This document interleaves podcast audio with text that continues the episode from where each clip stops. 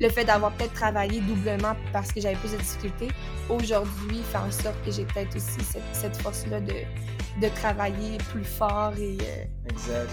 Le fait de mettre les bouchées doubles depuis que je suis jeune fait aujourd'hui que mettre les bouchées doubles est normal pour moi. Les Neurodivertissantes, le podcast qui célèbre l'unicité neurodivergente et qui explose les préjugés pour un monde plus inclusif. Épisode 48. Parce que Confiance et Gilles de la Tourette, c'est un très beau combo. Avec vos animatrices Solène Métayer, Fran Deloum et Mélissa Saint-Louis. Accrochez-vous, il y a de l'idée à la minute ici. Bonjour tout le monde, bienvenue à un nouvel épisode des Neurodivertissantes. J'espère que vous allez bien aujourd'hui.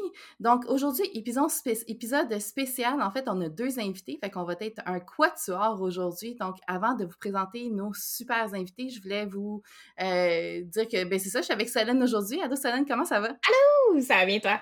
Ça va, ça va, t'es en vacances aujourd'hui? On enregistre. Oui, je suis en vacances, puis je suis tellement contente de sortir de mes vacances pour cet épisode-ci. Ça va vraiment être génial. Ah, vraiment, vraiment.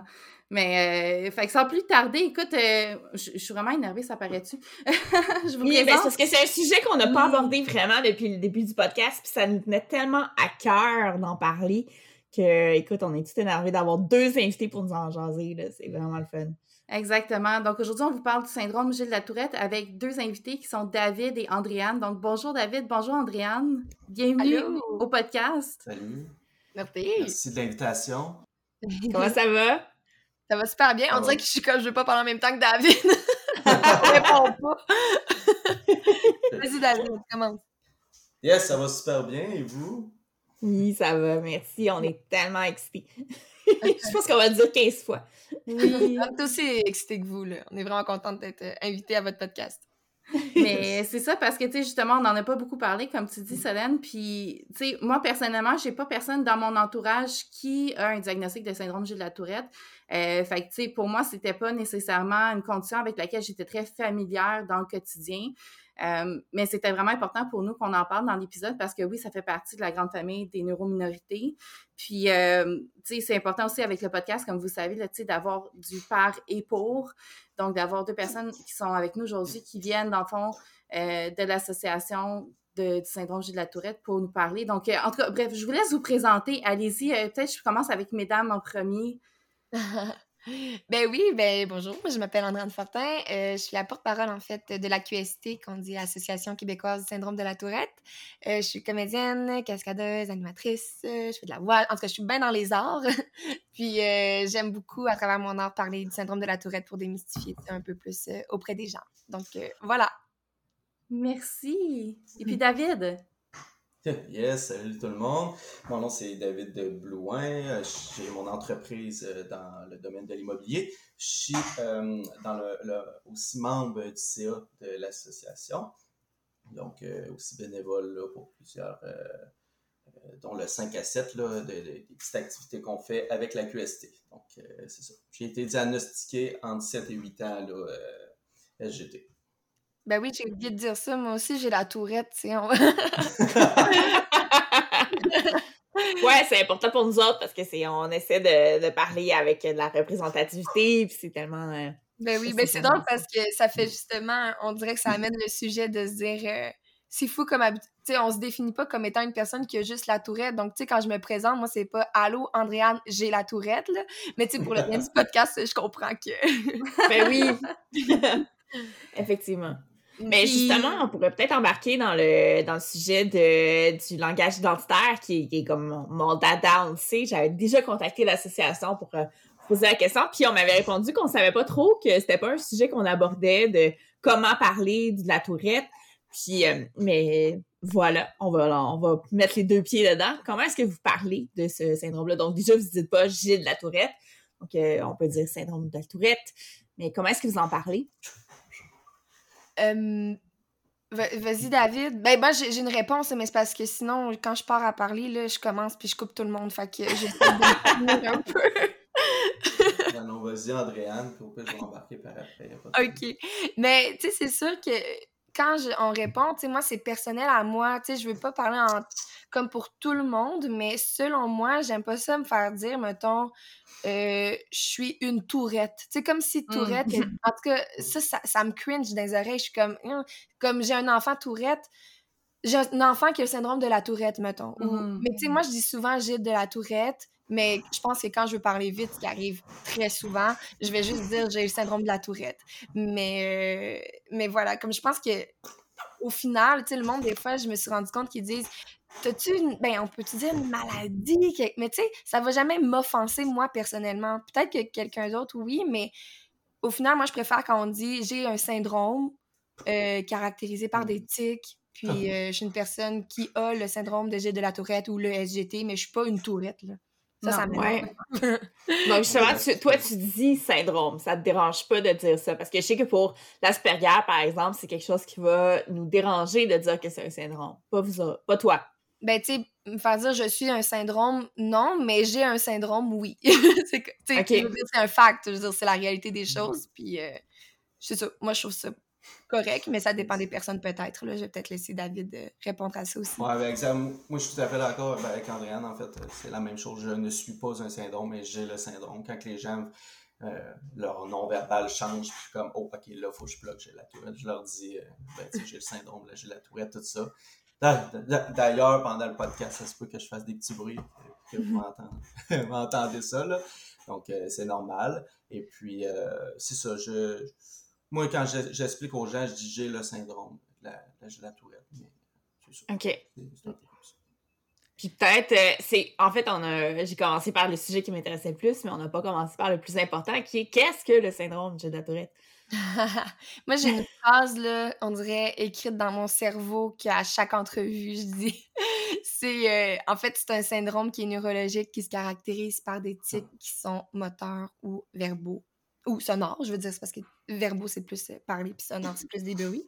Mmh Mais euh, voilà un, peu. Et c'est non contrôlé, je veux dire. Mmh ouais. Ah, c'est ma phrase euh, que je vais répondre à tout le monde pour être short and sweet, mais on peut développer aussi également. Mmh ben, c'est ça. Dans le fond, tu l'expliques bien. C'est vraiment ça. Là.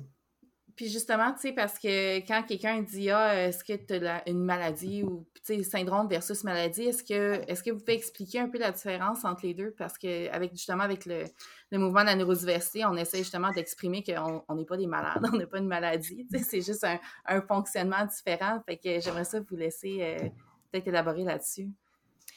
Ben oui, ben tu sais, c'est sûr que j'aurais peut-être dû aller voir la description d'une maladie avant, mais pour moi, être malade, c'est quelque chose qui tu sais, on n'est pas mourant, là. Je veux dire, c'est mmh pas dégénératif. Ben, dans un sens que peut-être que nos titres peuvent augmenter, mais ça va pas euh, affecter notre longévité. Tu sais, on... ça veut pas dire qu'on qu'on est euh, sur le bord de la mort, là. En tout cas, pour moi, on dirait que c'est ça qui sonne dans ma tête, mais euh, je devrais peut-être aller un peu plus lire sur la définition d'une maladie. Pour moi, un syndrome, c'est quelque chose qui fait partie de nous, qui est là, mais qui va pas affecter nécessairement notre longévité, tu sais.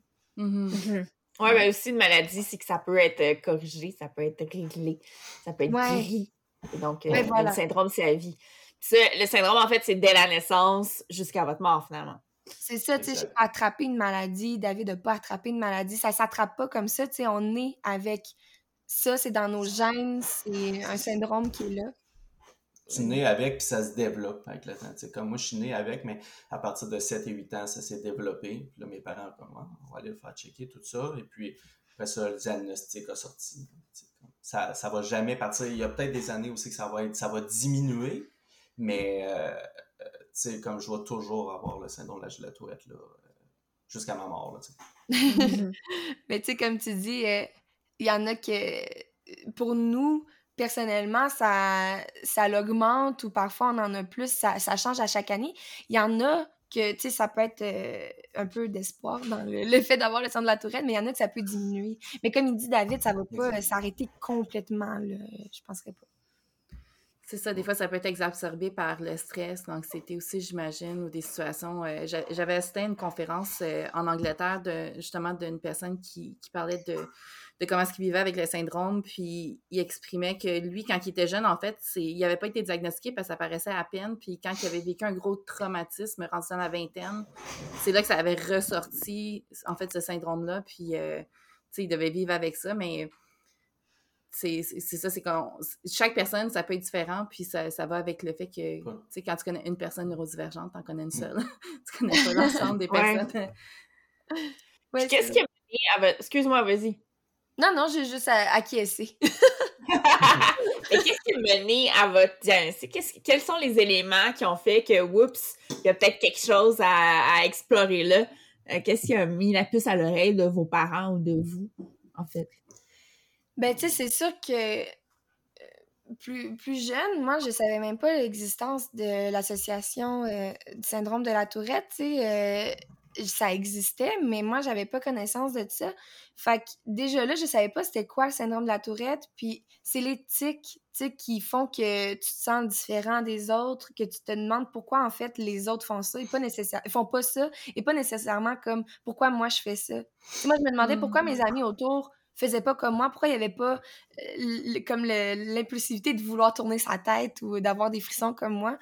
Puis c'est en tombant sur un reportage que ce qui expliquait c'est quoi le syndrome de la tourette que je me suis associée à, la personne qui vivait ça. Puis je me suis dit, moi aussi, tu sais, quand, quand je monte les marches, je les compte, c'est un peu un toc. Euh, j'ai des tics comme euh, la personne. Puis... c'est ça qui, m'a mis la puce à l'oreille, mais mes, parents, c'était vraiment comme ben, depuis qu'on est jeune, on voit que tu as des tics, que j'étais une enfant très anxieuse. Fait que je pense que tout ça mis ensemble fait en sorte qu'on a voulu aller voir un pédopsychiatre. OK. Mais t'avais quel âge? T'as l'air d'avoir. Euh, ben moi, j'avais 10 ans, mais mes parents me disent qu'ils ont commencé à avoir mes tics à l'âge de 4 ans. Mon diagnostic a été fait à 10 ans. Mais tu sais, ça dépend de chaque personne. C'est jamais la même affaire que moi, j'ai eu la tourette. Ça commence toujours à l'âge de. Tu sais, comme c'est jamais précis. Là, comme David, c'est différent. OK. Moi, c'est ça. Moi, il faudrait que je regarde avec mes parents. Pour vrai, je n'ai même pas posé la question c'était quoi mon. C'est quoi qu'il a fait. Mais c'est sûr qu'il y a de quoi qui, leur, les a apportés à aller, euh, sûrement un tic moteur verbal, qui les a apportés vers aller euh, euh, vers un psychiatre. Mais j'ai. c'est ça, je me souviens pas, tu sais, je, je, me souviens d'avoir vraiment être différent de mes, de, mes collègues de classe. Puis, tu sais, c'est pas juste le syndrome, tu sais, j'avais beaucoup de difficultés à l'école, impulsivité, agressivité, tu sais, j'avais tout plein de, d'autres choses là, qui venaient avec ça. Donc, c'est ça. Mais je pense qu'une fois que mes parents, justement, ils ont, ils ont su que c'était ça, que c'était le syndrome, puis ils ont mis le doigt dessus, je pense d'une certaine manière, ça les a soulagés parce que euh, de savoir, c'est pourquoi j'étais différent des autres. Et puis, euh, justement, les groupes, la QST, tout ça, on n'avait pas ça quand on était jeunes. Moi, mes parents n'ont jamais euh, vu ça. C'est moi qui ai découvert ça, genre il y a 3-4 ans. Là, sinon, avant ça, je connaissais pas ça. Là. Et puis, euh, euh, moi, je viens d'un petit village, donc j'en avais pas d'autres, là, des personnes à mon école qui avaient le syndrome qui étaient comme moi. Là. Donc, c'est sûr que pour, pour des parents, ça doit être. et pour le jeune aussi. Pour moi, c'est sûr que c'était plus difficile. Fait que justement, l'association, est-ce que vous pouvez nous en parler un petit peu, le, la mission de l'association? Qu'est-ce que vous faites, les services que vous offrez? Euh, racontez-nous ça un peu. Oui, ben là, en fait, euh, l'association, tu sais, comme nous, on dit, David et moi, qu'on n'était pas au courant que ça existait, mais ça fait vraiment très longtemps que ça existe. Euh, c'est vraiment un groupe de parents qui a parti, en fait, des bénévoles comme soutien envers euh, les personnes qui ont le SGT puis qui voulaient s'aider. Puis ça a vraiment évolué. Puis aujourd'hui, on offre euh, des services euh, aux familles, aux personnes qui sont atteintes. Hum. Puis, tu sais, la mission de la QST, c'est vraiment d'aider les personnes qui vivent avec des personnes qui ont la tourette et aussi les personnes qui ont la tourette. Donc, tu sais, on offre des camps répit pour les mamans, pour les papas, des activités pour les jeunes pour qu'ils puissent rencontrer d'autres jeunes qui ont la tourette. Je suis désolée pour mes notifications. c'est correct. Je sais pas comment les arrêter. Excusez, j'ai une petite pause de. Je vais essayer de, de quitter ça. pour revenir, ben en fait, c'est ça. Je, pense que j'ai pas mal dit ce que, ce qui fait l'association, mais euh, David qui est sur le CA aussi peut en dire euh, davantage.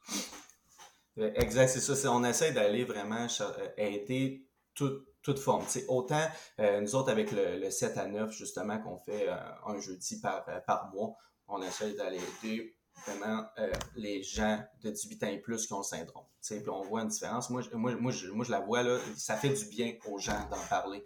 J'ai le syndrome, ça fait du bien de parler avec d'autres gens qui ont le syndrome. Surtout quand tu passes ta semaine puis tes mois avec, euh, avec, avec des gens différents de toi qui n'ont qui qui ont pas le syndrome. Ça fait du bien de, de se recentrer avec d'autres gens comme toi. Moi, j'aime mm-hmm. ça beaucoup. J'aime ça beaucoup, en fait. Donc, euh, puis c'est ça, il y a les répits mamans, tu sais, pour les mamans, justement. Euh, il y a plein d'activités, justement, pour euh, les jeunes qui ont le syndrome. Donc, c'est autant pour les adultes, les, parents, les enfants. On vient vraiment aider là, toutes pour les personnes aussi qui travaillent avec des jeunes qui ont la tourette, tu sais, les intervenants, souvent, ils te demandent souvent comme quoi faire, comment intervenir, des, enseignants, des employeurs. Puis je pense que c'est beaucoup le sujet aussi que vous abordez euh, dans, votre, euh, dans votre podcast. Mais tu sais, ça, justement, l'association est là pour aider ces personnes-là parce que souvent, on va dire, ah, c'est l'enfant qui a de la misère euh, ou l'adulte, peu importe, qui vit avec le EGT. Mais faut pas oublier les intervenants qui sont là pour les aider, mais comment les aider, tu sais, fait que c'est beaucoup de... répondre beaucoup à ces questions-là. C'est ça, puis justement, au niveau du travail, tu sais, parce que dans le fond, c'est Anita qui m'a envoyé vos coordonnées, parce que Anita qui est nouvellement sur votre CA, qui est une spécialiste en ressources humaines aussi. Euh, fait que c'est comme ça, quand j'avais vu qu'elle avait euh, annoncé sur LinkedIn qu'elle était, était rendue sur le CA, je l'avais écrit, je suis comme, ah, salut, puis tu sais, je trouve ça fantastique. Puis elle, tu sais, en, en, discutant, tu sais, elle avait aussi cette... Euh, cette volonté-là de, de ramener ça aussi au niveau du milieu du travail, puis au niveau de, de l'employabilité, de l'inclusion au niveau des employeurs. Euh, en ce moment, comment est-ce que ça se passe au niveau justement du marché du travail pour quelqu'un qui a le syndrome de la tourette? c'est drôle parce que, mettons, mais c'est tellement des bonnes questions. Puis à chaque fois, tu sais, j'ai envie de répéter que c'est comme personnel à nous, là, parce que j'ai déjà parlé avec quelqu'un, qui, euh, Annick Lagardier, qui a écrit un livre justement sur euh, les 10 questions euh, sur le syndrome de la tourette les plus posées. Puis elle me mmh. disait, tu sais, il y a autant de, types de tourette que de ah. personnes qui sont diagnostiquées parce qu'au final, ça reste comme différent pour chaque personne. Mmh. Donc, j'ai mmh. envie de dire que, que sur le milieu du travail, ça va dépendre pour, de chaque personne. Donc, moi, personnellement, c'est quelque chose que j'ai pas envie qu'il me bloque. Puis, je fais en sorte qu'il est pas là. Tu sais, je le montre pas en premier. Comme tantôt, je me suis pas présentée en disant j'ai le syndrome de la tourette, euh, je suis ça, mais euh, ça vient en second. Par contre, une fois que tu es engagée, comme moi, vu que je suis comédienne, euh, peut-être que là, je vais me sentir assez en confiance avec la personne pour lui expliquer que, hey, ça se peut, comme David l'a bien fait tantôt, euh, si vous entendez des petits bruits, euh, c'est normal, j'ai le syndrome de la tourette. Donc, tu sais, pour moi, je suis assez capable de l'exprimer pour que les personnes se sentent à l'aise. Une personne qui ne se sent pas à l'aise dans son emploi, peut-être qu'elle va avoir plus de difficultés. Donc là vient euh, un peu l'aide de, la QST auprès de l'employeur pour l'aider à, à, approcher cette personne-là. David? Exact je suis vraiment d'accord euh, avec Andréane, tu sais, comme, euh, euh, dans le fond, moi, quand je, cherchais un emploi, quand j'étais plus jeune, tout ça, je, me suis rapidement, j'ai rapidement vu que c'était à mon avantage, je te le dire dès le début. j'ai le syndrome de la, tourette, je fais des bruits, je fais des sons, j'ai de l'écholalie, je vais répéter tout ça. Puis je trouve que les employeurs, ils aimaient ça d'une certaine manière parce qu'ils disaient Wow, ok, quel courage, tu le gars, il dit, il est, confiant, il aime ça. Tu sais, moi, moi, pour vrai, ça m'a jamais nuit en entrevue. Je J'ai jamais manqué une job à cause de ça. Et puis aujourd'hui, euh, c'est moi l'employeur, puis c'est moi qui passe les entrevues à mes employés. Puis euh, je te jure que si euh, j'ai quelqu'un qui a ou d'autres troubles neurologiques, peu importe, je vais être vraiment ouvert à, à ça. Puis je trouve que c'est une bonne chose qu'on dit dès le début. Là. Mm. Mais tu sais, moi, je vais pas cacher le fait non plus que. Euh, puis je sais pas si c'est la même chose pour d'autres, là, mais surtout comme comédienne, parfois, c'est vrai que j'ai peur que on me prenne pas parce qu'ils ont la peur euh, que je fasse des tics sur un plateau puis que ça dérange. Puis mm-hmm. que, tu sais, parce que quelqu'un qui connaît pas ça va penser justement tout de suite au stéréotype de Ah, mais elle pourra pas se gérer, elle va clairement sacrer, dire des gros mots pendant qu'on enregistre, ou elle sera pas capable de jouer. Au final, elle va avoir des tics, mais notre personnage, c'est quelqu'un qui est super solide, puis qui est très groundé, mais tu sais, je suis capable d'être très groundée, je me suis développé des trucs, puis je pense pas que je suis la seule non plus à, être, à réussir à atteindre ça. Puis, donc, tu sais, je veux quand même avouer que oui, ces temps-ci, j'ai plus peur de, de le dire à voix haute dans l'industrie du cinéma puis de la télévision parce que je veux pas que des producteurs, des réalisateurs fassent Ah, mais tu sais, je pense que ça nous fait un peu euh, back-off le fait qu'elle a la, tourette. Donc, euh, euh, par rapport à ça, c'est sûr que c'est comme une, petite crainte que j'ai envie de, dire, mais qu'au final, il devrait pas avoir peur de ça. Tu sais, zéro de barre, là. Comme David dit, lui, ça a été même un. de quoi qui, l'a propulsé vers l'avant, son syndrome. Mm-hmm. Ouais. C'est ça. effectivement. Puis mais euh, donc, euh, tu disais qu'il y avait pas, t'avais jamais perdu de job grâce à ça. C'est quand même incroyable parce que je sais pas, il y a tellement de préjugés qui sont forts, je trouve, par rapport à ça. On connaît tellement peu ce que c'est, puis on, parle, on pense juste mm. au, au, sacre, puis tout ça, alors que c'est assez rare, en fait, qu'il y ait des sacres qui sortent euh, de Non, exact, c'est ça. Là. Je, ne sais pas, Adrien, si tu connais le, le, le pourcentage là, exact. Là. Moi, je ne connais pas vite demain de la coprolalie, que ça s'appelle en fait, les sacs, tout ça, c'est la coprolalie. Mais, euh, ouais. c'est 10 hein? c'est ça, c'est 10%, du point. Euh, euh, la prévalence du syndrome, je pense, c'est 0,5% dans la population. oui, ben, tu sais, c'est sûr que c'est drôle parce qu'à chaque fois que je parle avec un spécialiste là-dedans, c'est relativement la même chose que Parmi ceux qui ont la tourette, c'est 10% des gens qui ont la coprolalie qui vont dire justement des gros mots. Mais, tu sais, les statistiques changent aussi beaucoup. Puis de plus en plus, on se rend compte même que, tu sais, on dit toujours une personne sur 200 est atteinte de ce nombre de la tourette au Québec. Mais, tu sais, ça peut varier aussi. Là. Donc, ça, c'est comme, je dis ça depuis cinq ans, là, mais peut-être que ça, ça varie aussi. Mais, tu sais, l'autre fois, on, on, a rencontré justement David et moi quelqu'un qui a de la, qui a de la coprolalie. Puis pour la première fois, je me suis posé comme question, tu sais, souvent en entrevue, moi, je dis oui, ça existe, mais c'est juste 10% puis là, on passe à autre chose. Comme s'il n'existait pas parce qu'on veut tellement enlever ce stéréotype-là. Mmh. C'est pas juste ça. Mais ça existe, tu sais. Puis il faut pas le nier parce que les personnes qui ont ça, tu sais, j'imagine, tu regardes une entrevue d'une personne qui a la tourette et dit oui, qui, a, la tourette, pardon, puis qui dit oui, il y a ça, mais tu sais, c'est juste 10% puis on le tasse. Moi, la personne qui a la coproaïe, je fais mais moi, je vis avec ça pour vrai, tu sais, puis j'aimerais ça qu'on comprenne que, que je fais pas exprès. Donc, tu sais, j'ai posé la question justement à, notre ami qui a la coprolalie, puis il dit, c'est pas de le nier, mais c'est pas non plus de mettre le focus là-dessus. C'est C'est tellement important ce que tu dis, j'adore ce point de vue-là que tu apportes, dans le sens que, tu sais, oui, c'est une petite proportion, mais elle existe quand même, puis elle a tout autant le droit que, que le reste, dans le fond, d'avoir les mêmes chances en emploi ou après ça, c'est sûr que ça, ça crée une situation de handicap. Euh, je pense qu'au niveau aussi de la, la gravité des symptômes, on en voit aussi des fois dans des documentaires là, où c'est extrême, puis il y a même des opérations qui peuvent être faites pour les cas plus extrêmes avec euh, une, mm-hmm. c'est une puce ou un probe là, au niveau du cerveau qui aide à, calmer les tics quand ça devient ingérable, invivable. Mais, mais ça reste que c'est ça, c'est. Dans ton cas, par exemple, comme, comme tu es comédienne, ben, dans le milieu du cinéma, la représentation du syndrome gélaturel n'étant pas très adéquate, euh, c'est comme un peu. Euh, c'est un peu cordonnier ma chaussée dans le sens que, en tout cas, c'est ça qui perpétue aussi ces stéréotypes-là. Puis, euh, mais quand on pense aussi à d'autres personnes comme Billie Eilish a le syndrome de la tourette, puis il n'y a pas beaucoup de monde nécessairement qui savent parce que ça paraît pas. Puis quand elle est en spectacle ou qu'elle est en train de, de performer, ça, ça inhibe en fait le, ces tics-là. Mais c'est pas un besoin, hein, c'est comme vraiment des, des réflexes. Là. fait tu sais, on, peut très bien réussir sa vie euh, dans, dans, les yeux du public, là, comme toi aussi, pour, euh, pour donner un autre exemple qui va à l'encontre de ce qu'on pense que c'est. Parce qu'on en parlait justement dans l'épisode 8 là, sur euh, justement la représentation de la neurodiversité puis de la neuro des, des profils neurodivergents dans les médias, puis comment est-ce que vraiment on va aller chercher des stéréotypes très. sais, pas, pas communs, puis c'est souvent des comic relief ou mais c'est jamais un. Tu n'auras jamais nécessairement un personnage principal qui a le syndrome de la Tourette puis qui vit un, character arc. Je sais pas c'est quoi en français un character arc, mais. Euh, est-ce que tu sais? Ben, toi, t'es comédienne, sûrement que tu sais. Non, mais je comprends ce que tu... Je, voulais juste... Oui, comme je pertinent ce que tu dis, puis je me suis dit, tu sais, moi, je me suis donné comme devoir de me dire... Euh, oui, effectivement, dans le milieu du cinéma, on caractérise... Euh, on caricature, excusez, euh, vraiment beaucoup le personnage de la tourette.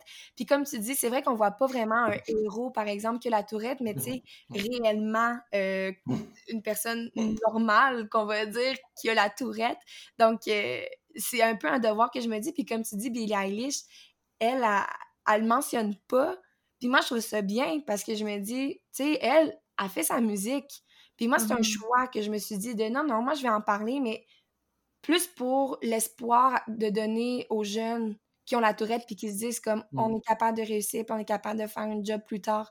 Donc moi c'est plus un message que je veux apporter aux jeunes puis au même aux, adultes aussi qui qui croient pas en eux mais euh, je respecte tout à fait le fait de ne pas vouloir le dire non plus comme Billie Eilish, qu'au final, on la connaît pour son art, puis je trouve ça magnifique, tu sais. Mm-hmm. Puis toi, David, qu'est-ce qui fait que tu as décidé de le dire? Ben, comme je disais plus tôt, tu sais, comme moi, j'ai, j'ai, comme... Euh, au, au, moment que j'ai commencé à le dire, j'ai vu que pour moi, là, c'est, ça s'est comme viré à mon avantage d'une certaine façon parce que les gens voyaient à quel point j'étais à l'aise avec ça. Et puis aussi, en le disant, ça vient diminuer mon stress parce que se, essayer, ben essayer, de se retenir ou mm. Euh, sais, pas savoir ce que les gens vont penser de toi ou admettons, tu sais, moi je le vois là, dans le non-verbal des gens là, quand, que quand j'en fais des tics, puis ils le savent pas, ok? Puis là, je me dis, ok, là c'est le moment que je le dise au moment où je le dis, après ça, c'est relax, puis ça va bien, puis je peux faire des tics, puis il n'y en aura pas de problème, OK? Fait qu'après ça, je suis comme super easy, puis ça, va super bien. Moi, moi c'est pour, ça que j'ai mis de l'avant le fait de le dire euh, le plus tôt possible euh, aux gens qui m'entourent, que ce soit un employeur, que ce soit un partenaire, que ce soit un employé aussi. Tu sais, mes employés, je leur dis, là, euh, direct à l'entrevue, là, je leur dis, là, tu sais, parce que euh, c'est ça. Je pense que c'est très, très bon qu'ils le sachent. Euh, euh, c'est ça. Tout, le monde qui m'entoure, je trouve que ça a été à mon avantage de le dire. je ne sais pas si je réponds à ta question. Oui, ben oui, tout à fait. Puis, puis justement, tu comme au niveau des profils neurominoritaires, le syndrome de la tourette a un peu moins le privilège de pouvoir masquer ou cacher justement cette condition-là parce que ça peut être très visible ou auditif, puis c'est le fait justement de réprimer ces tics-là, en fait, ça, ça peut être beaucoup plus grave que de les, de les laisser aller quand on est, quand on est relax. Est-ce que puis peut-être un peu décrire comment, euh, tu sais, c'est quoi le, le, sentiment quand on se sent qu'on doit masquer ou quand on sent qu'on doit comme retenir un tic? Ben, moi, pour ma part, tu sais, je suis pas capable de les camoufler beaucoup, OK? je mm-hmm. vais être capable de le camoufler un petit 30 secondes, une minute, mais euh, je, je suis pas tant capable de les camoufler. Puis si j'ai camoufle, ben, je suis capable de les camoufler, mais je parle des, euh, des arrêtés, là. Mm-hmm. Ça, j'ai vraiment de la misère avec ça. Puis si je les arrête, là, je me force vraiment pour pas en faire, je dois en faire le triple après ça. Fait que ça fonctionne mm-hmm. pas pour moi, puis c'est vraiment pas un truc que je me donne. Là, je veux dire, moi, je, laisse aller, je vais comme ça. Puis, tu sais, quand je suis au cinéma, je me trouve des trucs. Là, quand le son est plus fort, je fais des tics plus haut. Puis quand le son est moins fort, je fais ma fait que, fait que mais euh, euh, ouais, c'est ça. C'était quoi ta question en fait? Je suis comme Non, mais, c'est bon, mais en fait, je posais la question juste parce que euh, en fait, ce que je voulais, c'est d'essayer de d'exprimer puis de faire comprendre que tu sais, on peut pas juste dire à quelqu'un ben tiens-toi ou tu sais, c'est pas nécessairement puis toute la concentration puis le, le, travail que ça doit demander, puis après ça l'anxiété de devoir essayer de camoufler tout ça, n'as pas accès après ça au meilleur de toi-même dans le cadre de ton travail ou de ce que tu es en train de faire. Quand tu es en mm. train de juste essayer de te concentrer, à ah, mon Dieu, il faudrait pas que je fasse un tic ou faut que, faut que je me contrôle. Fait quand tu es stressé dans ton ben, environnement et que tu ne te sens pas accepté, tu peux pas être au meilleur de toi-même. Mais tu sais, moi. Je... Pas, là. Ouais, c'est ouais, Excuse, vas-y, Andréane. Mais non, pas de problème. Mais non, mais ce que je voulais dire, c'est que moi, j'avais assisté à une conférence de Julie Leclerc, qui est une psychiatre, que j'adore. J'ai eu la chance, justement, d'y parler vraiment euh, longtemps à un moment donné pour lui poser toutes les questions par rapport à ça. Puis j'ai toujours trouvé ça intéressant dans une de ses conférences où elle disait que le syndrome de la tourette, tu sais, euh, faut pas essayer de les retenir, mais plutôt de les contrôler peut-être que aussi je la cite pas euh, correctement exactement, mais, moi, ça m'avait vraiment, de ce que j'avais compris, c'est je m'étais dit, c'est vrai que si j'essaie de me retenir, ça va faire mal, euh, je serai pas bien, puis une fois chez nous, là, je vais avoir une crise de tic, puis ils vont sortir, comme David dit, il y a de la misère à, euh, les camoufler, puis euh, moi, j'ai découvert des techniques pour les contrôler, dans le sens où je vais pas me faire mal, puis ils vont pas ressortir plus tard. Puis tu sais, ça, ça va venir avec des techniques qu'on peut euh, se faire suivre aussi euh, en... voyons, comment ça s'appelle? Je me souviens plus. Mais neurocomportemental. En tout cas, c'est une technique là, en, en, ben, en, psychiatrie, j'imagine. Mon Dieu, je m'en vais dans les termes scientifiques, mais c'est vraiment pas mon domaine. Là. Mais, ce que je veux dire, c'est que, tu sais, moi, je, je réussis avec la respiration, avec euh, une technique de compensation, de, au lieu de faire un genre de ben, je vais respirer grandement, ça va, faire, ça va détendre mon diaphragme. Puis je vais des fois prendre le temps de sentir le tic arriver. Puis s'il y a à sortir, il sort. Je vais pas le retenir. Mais si je réussis à, à comme sentir le fil électrique, par exemple, dans mon bras, puis de, de ressentir la sensation, puis de faire ça passe, je respire, je trouve un, un tic compensatoire de je vais étirer mon autre bras à la place de l'autre côté, ben ils vont passer puis ça va se contrôler. Puis l'autre euh, technique que je me suis donnée aussi, euh, c'est vraiment euh, les passions.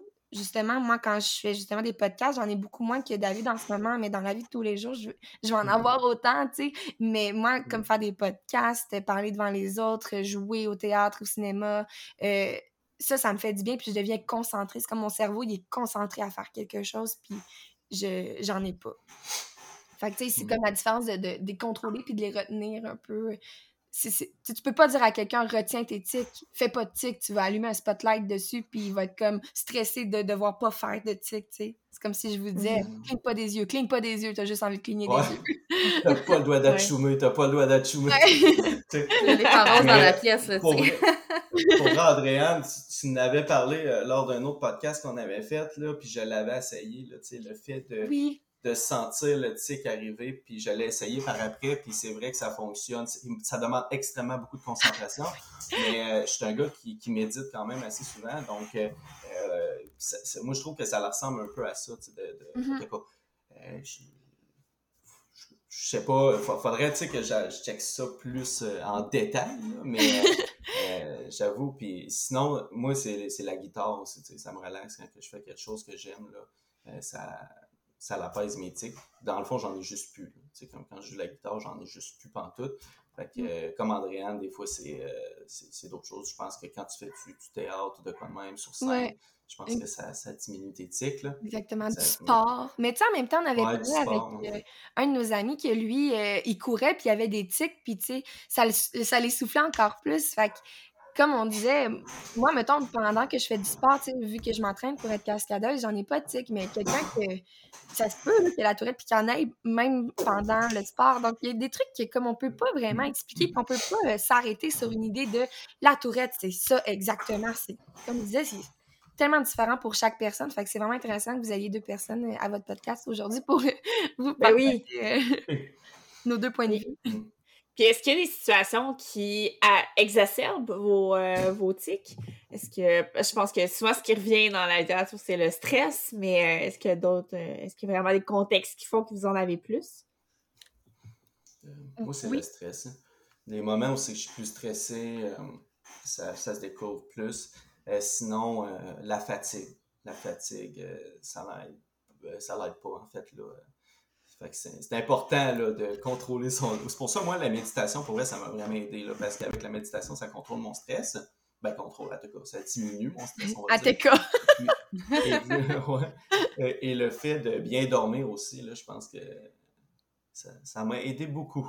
En fait, c'est comme d'avoir une bonne euh, saine habitude de vie au final, parce que c'est notre corps, hein, quand même. Euh, le syndrome de la tourette, il, il fait faire des spasmes musculaires partout, des tics. Donc, comme David, moi, la méditation, ça m'aide. Mais tu sais, c'est pas pour tout le monde non plus. C'est difficile. plus on grandit, plus on prend conscience. Mais enfin, le dire à un enfant de s'asseoir, méditer, c'est super difficile. Donc, tu sais, les techniques comme ça, c'est pas évident. Mais oui, euh, effectivement, euh, de prendre le temps de, de, prendre conscience de ce qui se passe, euh, ça peut faire du bien. Mais des situations, justement, comme tu disais, pour revenir à la question, qui vont vraiment augmenter l'éthique, oui, pour moi, c'est le stress, ben, l'anxiété, la fatigue, ça, ça, vient vraiment me chercher. Mais d'un autre côté, une situation, je suis super excitée, je vais en avoir aussi. Tu sais, je reçois une bonne nouvelle ou, par exemple, tu vas dire à un enfant, on s'en va à la ronde demain, il va peut-être avoir méga, méga de tic parce qu'il est super énervé. Donc, rendu là, comme David il dit, c'est dans n'importe quelle situation, des fois, c'est juste de de, de, de, de, prendre soin de son corps, de prendre soin de son esprit, parce que peu importe la situation, des fois, ça se fait plus de une journée qu'une autre, sais. Ouais, ben c'est comme un autiste ou une autiste qui fait du, flapping, donc qui va bouger des mains quand on est excité, là, c'est un peu la même chose.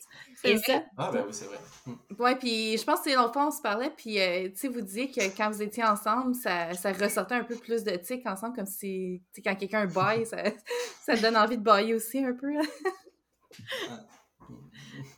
oui, vraiment. Ouais, exact. je, le vois, là, des fois, Andréane, là, me voit tout l'été, puis là, elle tourne sa tête devant. Vous avez le tic sympathique. Moi, je l'ai pas, ce tic. Comment, excuse? Vous avez le tic sympathique. ouais, c'est ça. Puis moi, je l'ai pas, ce tic-là, de tourner la tête, mais des fois, je, je ah le fais, tu sais. Ouais, des fois, je le fais quand j'étais avec Andréane ou après, quelques temps. Puis euh, même euh, quand j'étais avec d'autres amis qui ont le syndrome, euh, comme Paul, en tout cas, un ami qu'on a, tu sais, lui, il y en a euh, comme moi, peut-être même un peu plus. Fait que, tu sais, quand on se voit, là, c'est ça. Faudrait pas être coloc, mettons. ça serait. Euh, ça demande beaucoup, beaucoup, beaucoup d'énergie. Ah oui? Mais moi, je pensais que tu avais ah, ce tic-là parce que quand tu me vois puis je, je, tourne ma tête, là, tu le fais puis je pensais vraiment que c'était. Non, non, je l'ai pas normalement. Parce qu'on se, relance, on se relance la balle parce que moi, vu que tu le fais, là, je le refais. Et c'est tellement spécial, tu sais. Mm. Mais ouais, ça, c'est comme si on se contaminait un peu là, de, c'est aussi peut-être que vous êtes à l'aise plus de faire vos tics vu que vous êtes en compagnie de personnes qui comprennent ça. Oui, mm. aussi, là. Donc, euh, mais tu sais, comme je, euh, je, disais, là, c'est parce qu'on enregistre, puis ça me dérange pas. Euh, mais quand j'en fais pas en entrevue, mais qu'on est filmé, c'est pas parce que je suis gênée, je suis juste dans un état où je suis capable de de pas en faire, tu sais. Puis même si David et moi, on est au même, euh, même podcast ou même entrevue ensemble, il va faire des tics, je vais en avoir, mais je, sais que, comme pour l'avoir vécu la dernière fois avec quatre personnes, Tourette, dans un autre podcast, euh, j'en avais beaucoup moins que les autres, je pense. C'est comme, j'étais comme plus capable de les contrôler, pas de les retenir, là, mm-hmm. comme ça on se rappelle de la différence, là, je me rendais pas malade à les retenir. Mais, euh, mais c'est ça, je pense qu'il y a quelque chose là-dedans qui, comme je disais, c'est vraiment différent pour chaque personne. Hmm. Puis en même temps, les tics, je sais que ça arrive souvent, euh, tu sais, avec un TDAH, par exemple, le, fait justement de, devoir autant contenir des fois son, son énergie, ça, ça, peut générer des tics. Puis je sais, moi, j'en ai j'en ai souvent, puis j'ai l'impression que je vous vois faire des tics en ce moment, puis même moi, je me sens comme... mais, puis j'ai pas le syndrome de la mais tu sais, depuis que je suis tout petite, j'ai toujours eu des tics aussi, de, probablement de par le TDAH, là. Euh, le fait de pas nécessairement canaliser mon énergie ailleurs avec un fidget toy, par exemple, ou peu importe, ça fait que mon corps peut-être qu'il réagit autrement. Je sais pas, il faudrait que je creuse là-dessus. Mais, mais c'est vrai que... Euh, excuse-moi, je vais pas te couper. Mais, mais c'est vrai qu'il y en a. Euh, il y avait eu un phénomène aussi sur TikTok où des jeunes qui avaient la tourette montraient des tics, puis il y a des jeunes qui n'ont pas la tourette qui à attraper, entre guillemets, on va vraiment mettre les mmh. guillemets, l'éthique, mais sans que ce soit la tourette, là, c'est juste que, veux, veux pas, à force de voir quelqu'un faire toujours le même mouvement, à un moment donné, t'as comme envie de le répéter, tu sais. Mmh attraper la tourette, tu sais, je veux dire, je vais être claire là-dessus que ça s'attrape pas comme ça. Non. c'est pas contagieux. non, c'est ça, là. pas besoin de vaccin pour ça, là, ça va. Mais est-ce que c'est génétique? Est-ce que y a... vous en avez dans vos familles? C'est génétique. Moi, j'en ai pas dans ma famille. Est-ce que je, en tout cas, pas euh, diagnostiqué. Mais euh, il y a un pourcentage que euh, si j'ai des enfants, que mon, mon enfant l'aide. Oui, c'est. C'est. je sais plus non plus la statistique exacte. Je, ne suis pas sûr. Je pense que c'est 25% de chance, mais je, je suis mhm. vraiment pas. Moi, j'avais entendu un sur quatre, mais. OK. En tout cas, je C'est peut-être qu'on dit n'importe quoi. Faudrait s'informer. Faudrait s'informer, c'est ça. Ouais. Mais euh, c'est vrai que c'est génétique. Puis dans ma famille, moi, c'est ça vient vraiment plus des. Tu sais, la tourette est accompagnée de beaucoup de comorbidités, euh, d'autres troubles associés. Donc, tu sais, du côté de mon père, c'est beaucoup l'anxiété, le tag, tu sais, les troubles d'anxiété généralisée, les TOC qui étaient là. Donc, euh, je pense que mon père a un peu de tourette, du syndrome. Puis moi, il est vraiment développé euh, plus que, que lui. Donc, tu sais, oui, c'est génétique. Puis je pense que pour ma part, c'est venu de d'autres comorbidités. Mmh ouais. Puis, euh, j'aimerais ça voir avec vous, tu sais, là, je vous prends peut-être un peu à brûle pour point. On en avait parlé vraiment en surface quand on s'était parlé la, dernière fois, mais, euh, tu sais, on, en a parlé dans quelques épisodes. Il y a Genius Within en Angleterre qui a une sommité au niveau de l'inclusion de la neurodiversité. Puis, tu sais, le fait justement que le syndrome de la tourette fasse partie des profils neurominoritaires en soi, c'est pas... Parce que, tu sais, des fois, les gens peuvent ne pas comprendre pourquoi est-ce qu'on inclut euh, le syndrome dans les profils neurominoritaires parce que techniquement, on peut penser que c'est juste des tics. Mais, euh, ce que, ce que eux rapportent, dans le fond, au niveau de, de comment ça se manifeste, c'est que comme tous les autres profils neurodivergents, il y a vraiment des grandes forces et des plus grands défis qui sont, euh, qui sont identifiés là, dans des évaluations neuropsychologiques. Euh, puis eux autres, ils vont parler au niveau de, des, des zones de défis. Non, excuse-moi, je, je, je, me, je me mélange. que je l'ai devant moi, mais c'est écrit en anglais, fait j'essaie de traduire en même temps que, en même temps que je le dis. C'est ça, fait qu'au niveau des défis, il va y avoir souvent, ce qu'ils vont mentionner, c'est des défis au niveau de la mémoire, de la concentration, de l'organisation, de la gestion du temps, euh, les, les, au niveau moteur aussi, c'est sûr que avec l'éthique, j'imagine que c'est plus difficile des fois quand l'éthique t'empêche de développer des, des, des, les réflexes moteurs ou la, motricité fine ou globale, ça, ça peut engendrer euh, des problématiques comme ça. Mais c'est de dire aussi qu'il y a des très grandes forces, comme par exemple, puis je fais juste, je, les, notes, là, ce qui est écrit, la créativité, euh, des bonnes, malgré l'éthique, des très bonnes capacités de communication euh, au niveau verbal, une grande empathie, une grande résilience, résilience puis une grande capacité à hyper focuser qui est un peu un trait qu'on va aller recroiser avec le TDAH là-dessus. Euh, je ne sais pas si vous, au niveau justement de, du message au Québec, au niveau de l'association, est-ce que vous... Euh, est-ce qu'ici au Québec, c'est vraiment répandu au niveau vraiment de ses forces puis de ces défis-là, puis comment est-ce qu'on peut aller, tu sais, euh, j'ai le mot profiter, puis c'est absolument pas le mot que je vais mettre dans, dans l'épisode. c'est pas profiter, mais de, de mettre de l'avant justement les forces qui sont associées mmh. au syndrome de la Tourette. Hey, c'est tellement euh, bien dit, là. On dirait que tu viens de me faire des flashs dans ma tête. Tu sais, oui, c'est sûr que j'ai jamais pensé, tu sais, on, on, démystifie beaucoup qu'est-ce qu'on voit de la tourette mmh. parce que c'est ça qu'on remarque chez les gens.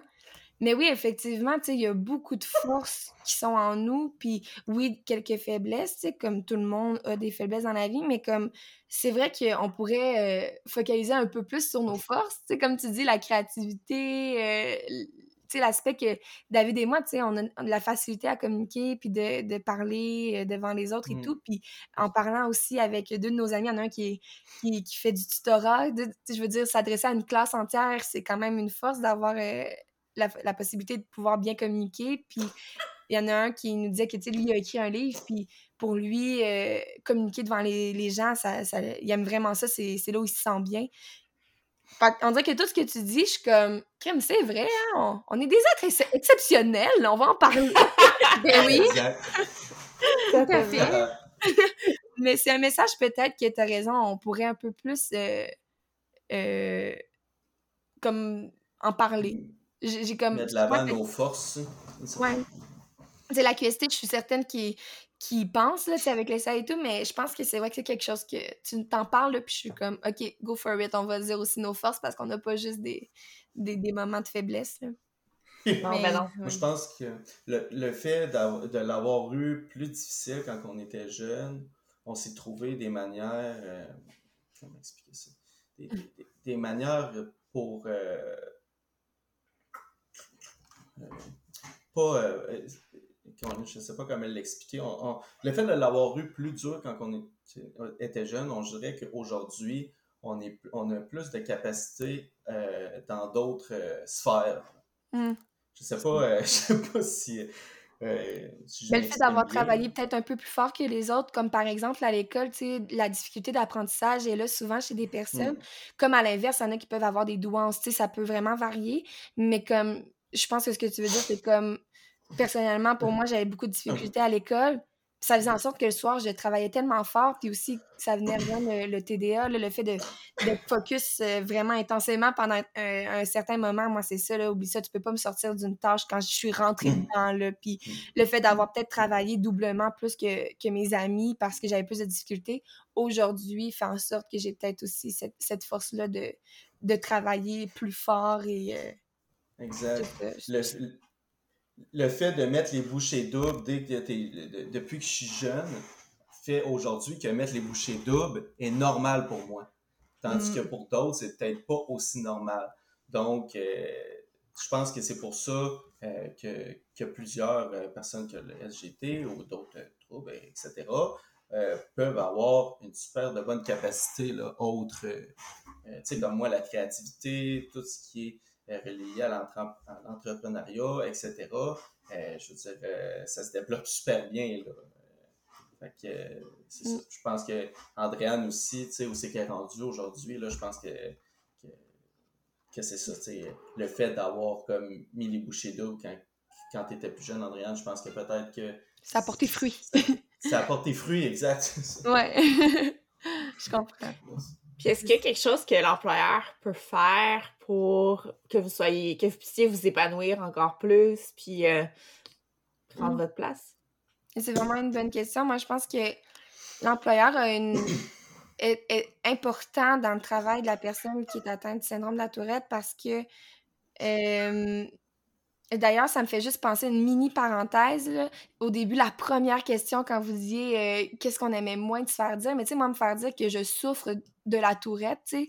J'ai dit comme une personne qui est atteinte de la tourette, puis ça m'a fait penser qu'il y en a beaucoup qui disent qu'ils souffrent du syndrome de la tourette. Je comme, tu sais, je veux dire, oui, on en souffre un peu, là, mais on n'est pas. Euh, c'est une mini parenthèse que je voulais rajouter. Que je oui, oui, Mais ouais, tout ça pour dire que l'employeur qui va. Euh, a une place importante pour l'employé parce que dépendamment de la personne, je pense que c'est important d'avoir une discussion avec pour dire comme est-ce que tu préfères que je vois, mettons, étant employeur par exemple, est-ce que tu préfères que je rencontre chacun des autres employés pour leur dire euh, que cette personne-là a le syndrome de la tourette, que ça se peut qu'il fasse des tics, blablabla, euh, ça te mettrait-tu plus à l'aise ou t'aimes mieux qu'on n'en parle pas du tout, ou t'aimes-tu mieux toi en parler devant tout le monde? C'est juste de poser la question à la personne au final. Je pense que c'est c'est elle qui est bien placée pour le savoir. Là. Hum. Exact. Lui demander, c'est vrai ça, lui demander son C'est la même chose, tu sais, comme euh, à l'école, là. Tu sais, les enfants, les enseignants, tout ça, là, tu sais, comme moi, moi, je me souviens, là, maman l'avait dit, là, à la directrice, mais le message s'est pas fait. Et puis les enseignants savaient pas pourquoi je faisais des petits bruits, là. Puis tu sais, moi, je n'étais pas encore rendu à l'étape où c'est que je le disais, là, à ce hum. moment-là.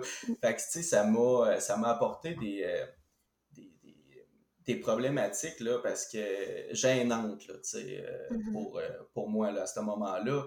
C'est ça qui est triste là, pour, euh, pour d'autres jeunes qui peuvent vivre la même situation. Fait que de le dire au début, de demander comment tu veux que ça soit abordé avec les autres enseignants, les, les élèves, tes collègues de travail, etc.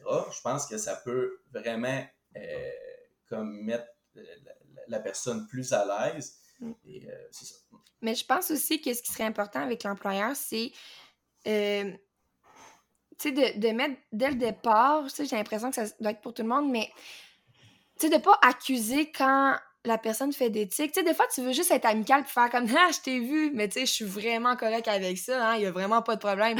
Mais tu es vraiment correct avec ça, puis il n'y a pas de problème, mais laisse le faire. tu sais, comme Ah, je t'ai vu, t'as fait un tic, c'est drôle, mais comme Of course. On pas mettre le, spotlight là-dessus, là, finalement. Ah, je pense qu'en tant qu'employeur ou même collègue de travail, c'est genre de, de laisser euh, vivre la personne qui a l'éthique, d'être au courant premièrement, puis deuxièmement, de, de laisser vivre ça. Puis si jamais là, tu vois que la personne est en grosse crise de tic, crise explosive, peu importe, juste de mentionner avec respect, tu sais, le, respect, c'est vraiment la principale euh, qualité à avoir, là, mais de dire comme, y a-tu quelque chose que je peux faire? Puis s'il y a rien, il va te le dire, comme, il y a rien à faire, faut juste que tu me laisses vivre ma crise. Aussi, des fois, c'est, j'ai besoin d'un moment euh, dans une Hum. salle à part, là, tu sais, ou genre d'un coussin, ou peu importe, tu sais, de- d'une pause, ben, au moins, tu auras eu la gentillesse de le demander gentiment puis dans le respect.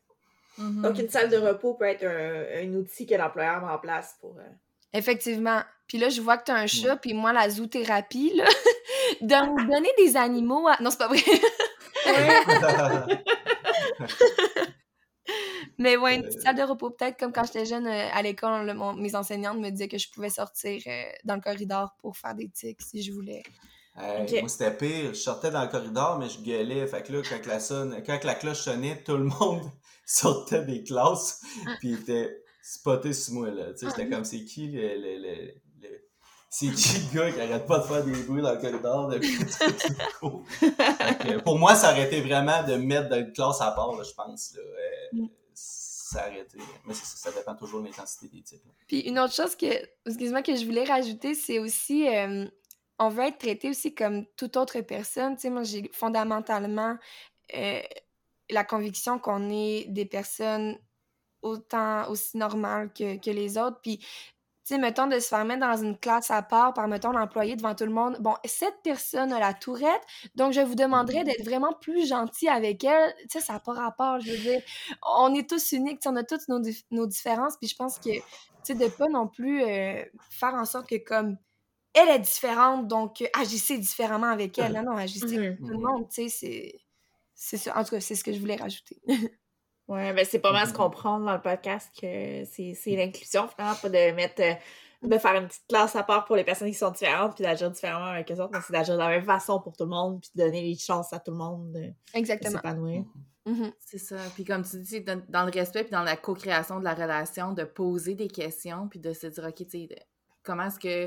Puis, puis c'est ça, lui aussi, l'épisode, c'est de donner le vocabulaire puis de donner l'aisance aussi de poser ces questions-là euh, pour un employeur. Mm. Des fois, peut-être qu'il peut juste faire comme, ah, je sais pas quoi faire avec ça, fait que je vais juste euh, soit l'ignorer. Puis là, c'est un, un collègue qui fait comme, ah, ben, les- cette personne-là fait du bruit, j'arrive pas à me concentrer quand je travaille. Ben, tu sais, au lieu de comme gérer la situation puis de demander, bon, ben, est-ce que est-ce que, par exemple, toi, ça va? Est-ce qu'on fait juste réaménager les bureaux? Est-ce que l'autre personne, elle peut juste prendre sur elle parce qu'elle n'est pas tolérante? Puis c'est son petit problème à elle, tu sais? Au lieu de voir ça comme justement les rose dans la pièce, de, oh mon Dieu, faut pas qu'on en parle, faut pas que.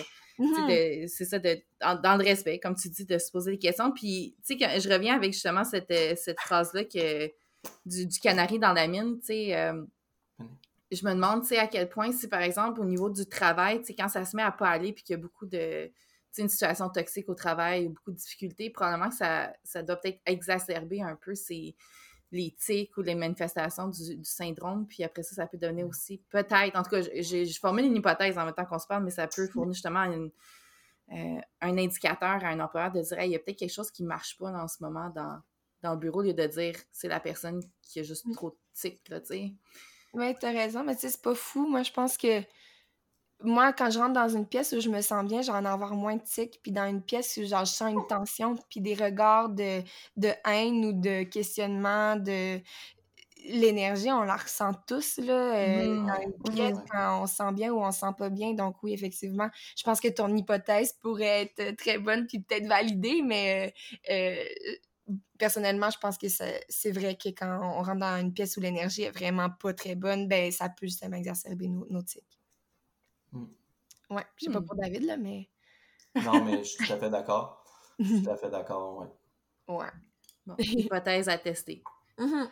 Les personnes qui ont Ouais, syndrome ouais, de la ouais, peuvent être des bons baromètres de, de climat de travail.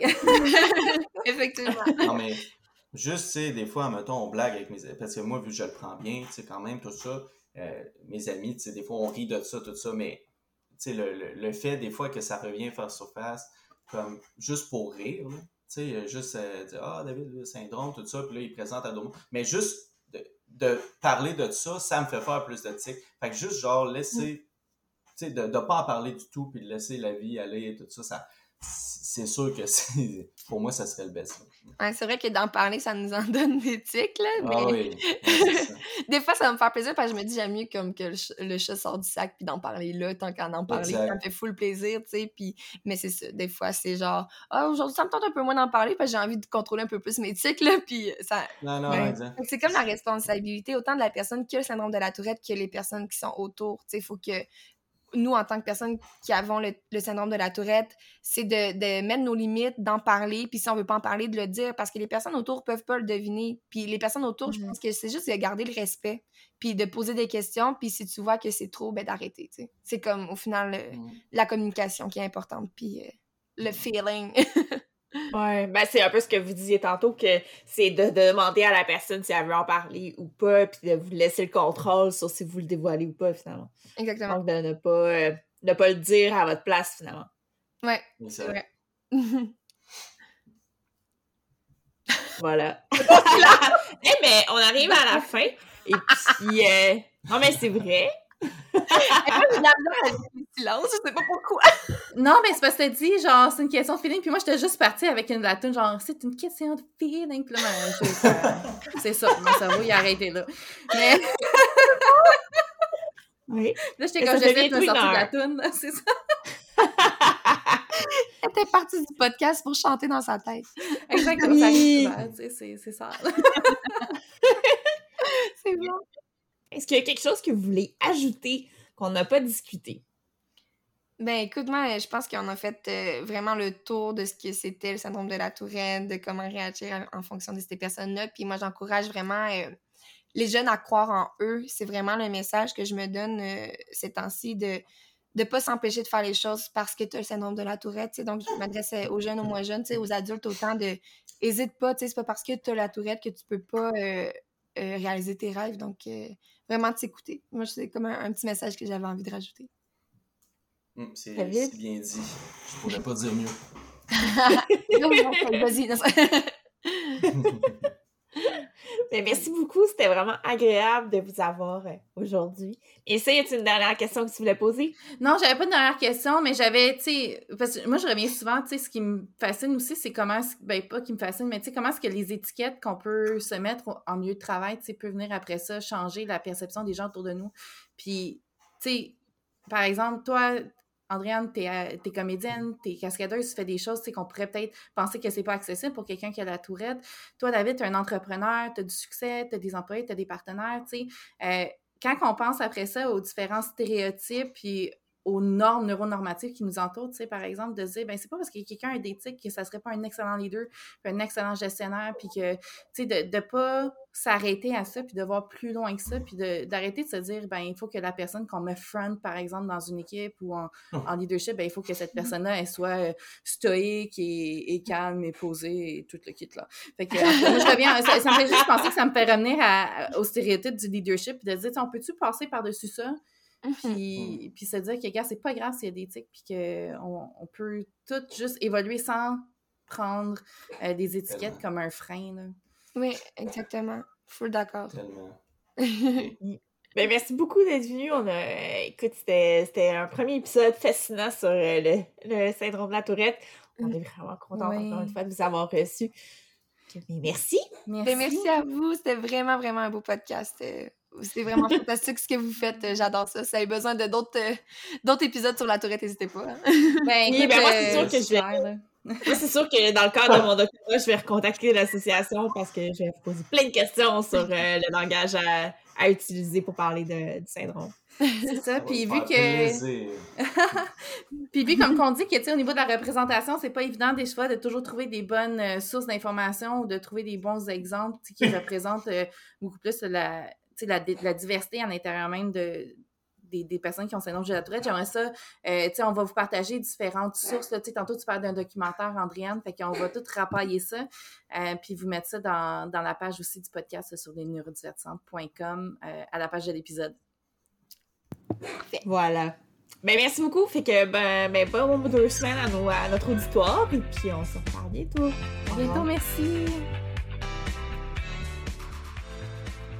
Vous avez apprécié l'épisode? Vos animatrices ont eu du fun à vous le préparer et l'enregistrer. Pour les encourager, n'hésitez pas à parler du podcast à votre réseau, vos amis, vos collègues.